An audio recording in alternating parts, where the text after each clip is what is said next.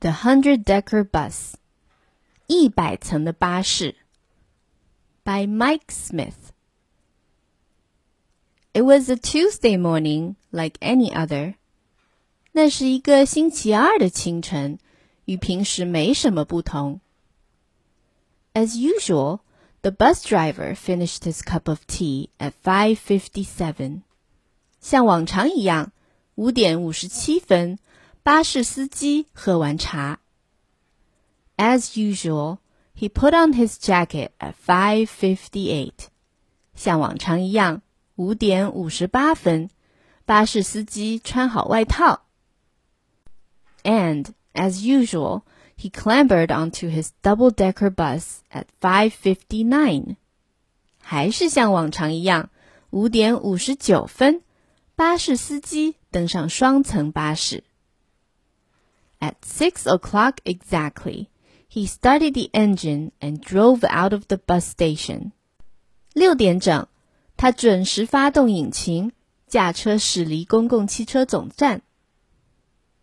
Just like every day, the man with the huge red tie got on at the roundabout. 每天如此，系着宽大的红色领带的先生在环岛站上车。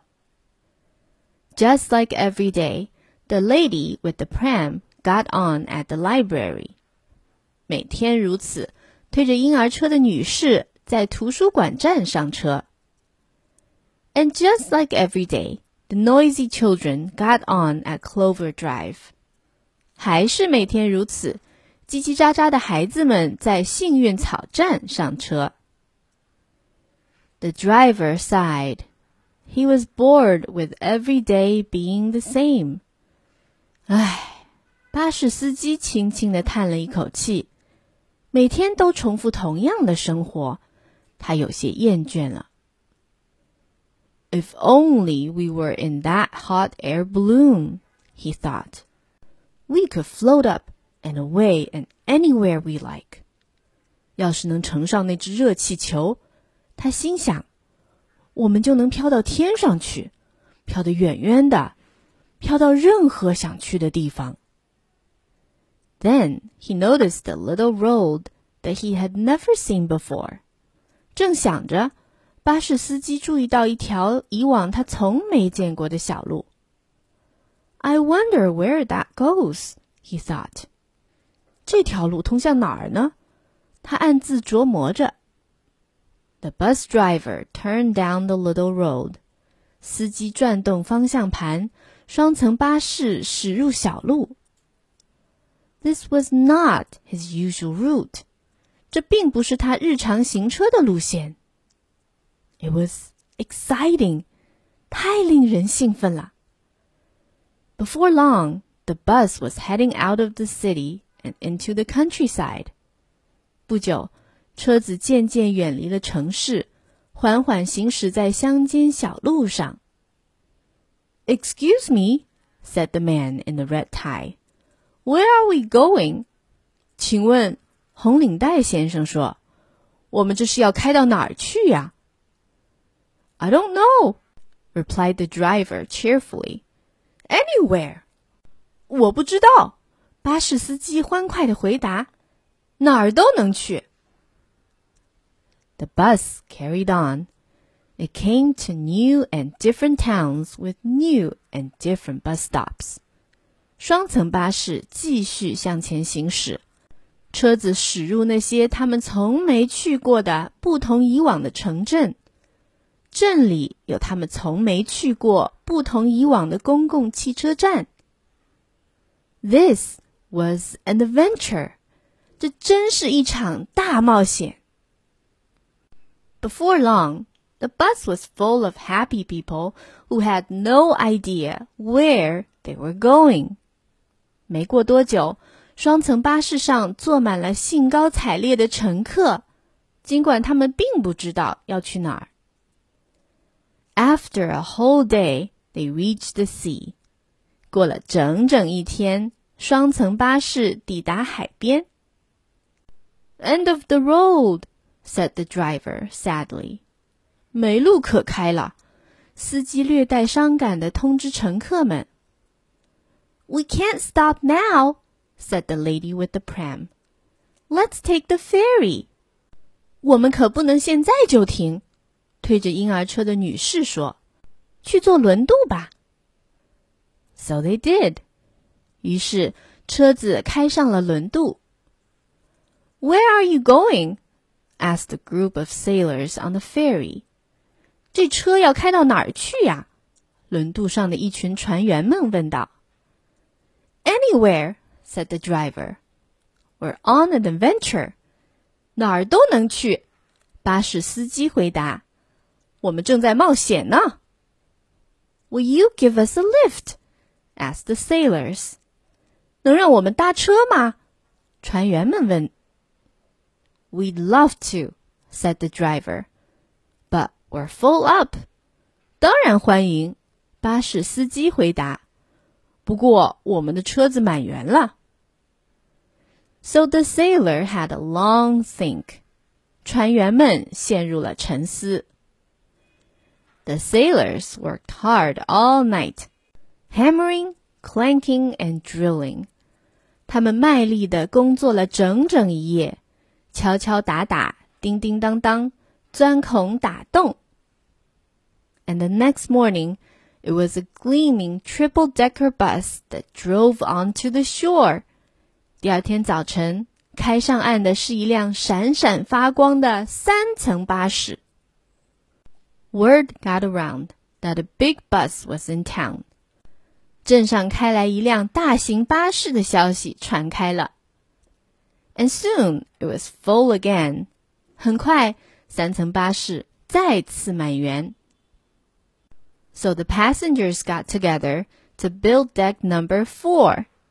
乘客们又齐心协力，开始建造巴士的第四层。Things were going very happily on the four-decker bus until 四层巴士里洋溢着欢声笑语，直到 uh oh. No problem, said the school children. We've got an idea. 没问题，学生们说，我们有办法。And they invented a clever way of going under and over bridges. 他们想出一个穿过并跨越大桥的妙招。There's no stopping us now, they said and decks five, six, and seven soon followed. 这下再没有什么能阻挡我们前进啦！乘客们欢呼。紧接着，巴士的第五层、第六层和第七层也逐渐搭建起来。On the bus drove，巴士一路旅行。Mind that bus，当心那辆巴士。would you like a lift? 要搭车吗 ？And the further it went, the taller it got. 车子开得越远，车厢长得越高。Wow! Where are you going? 这车要开到哪儿去呀？Anywhere，哪儿都能去。Here it comes! 那辆巴士来啦。After two months, the bus passed through a very hot country. 两个月之后， 巴士穿越一个气候异常炎热的国家。So deck number thirty became a swimming pool with a deep end. 因此，第三十层车厢被建成了一座游泳池，池水还挺深。Six months later, the bus was taller than the tallest skyscraper.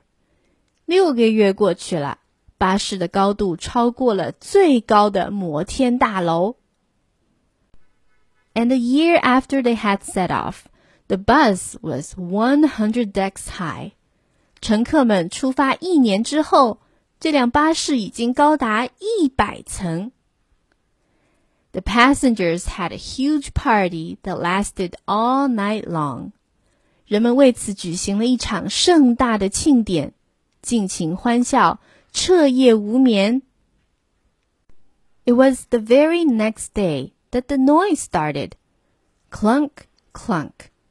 就在庆典过后的第二天， 车子开始发出怪声，咯楞楞，咯楞楞。Oh dear, said the driver. 哦天哪，巴士司机说。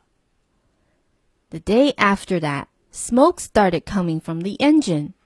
又过了一天， 发动机开始冒起烟来。Dear, oh dear, said the driver. 天哪，哦天哪！巴士司机大喊。And the day after that, the bonnet blew off. 又再过了一天，发动机盖子直接炸开了。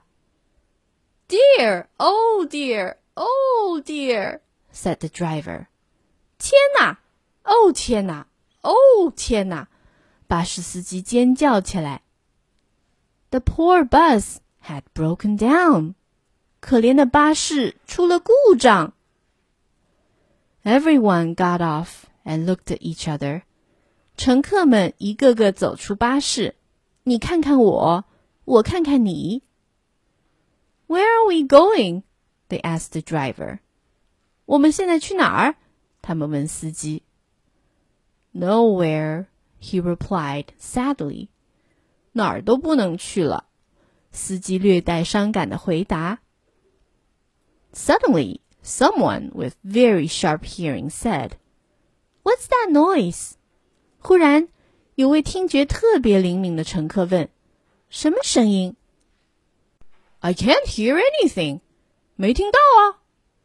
I thought I heard a voice. 我好像听见了。 Is it someone up there? 上面有人吗？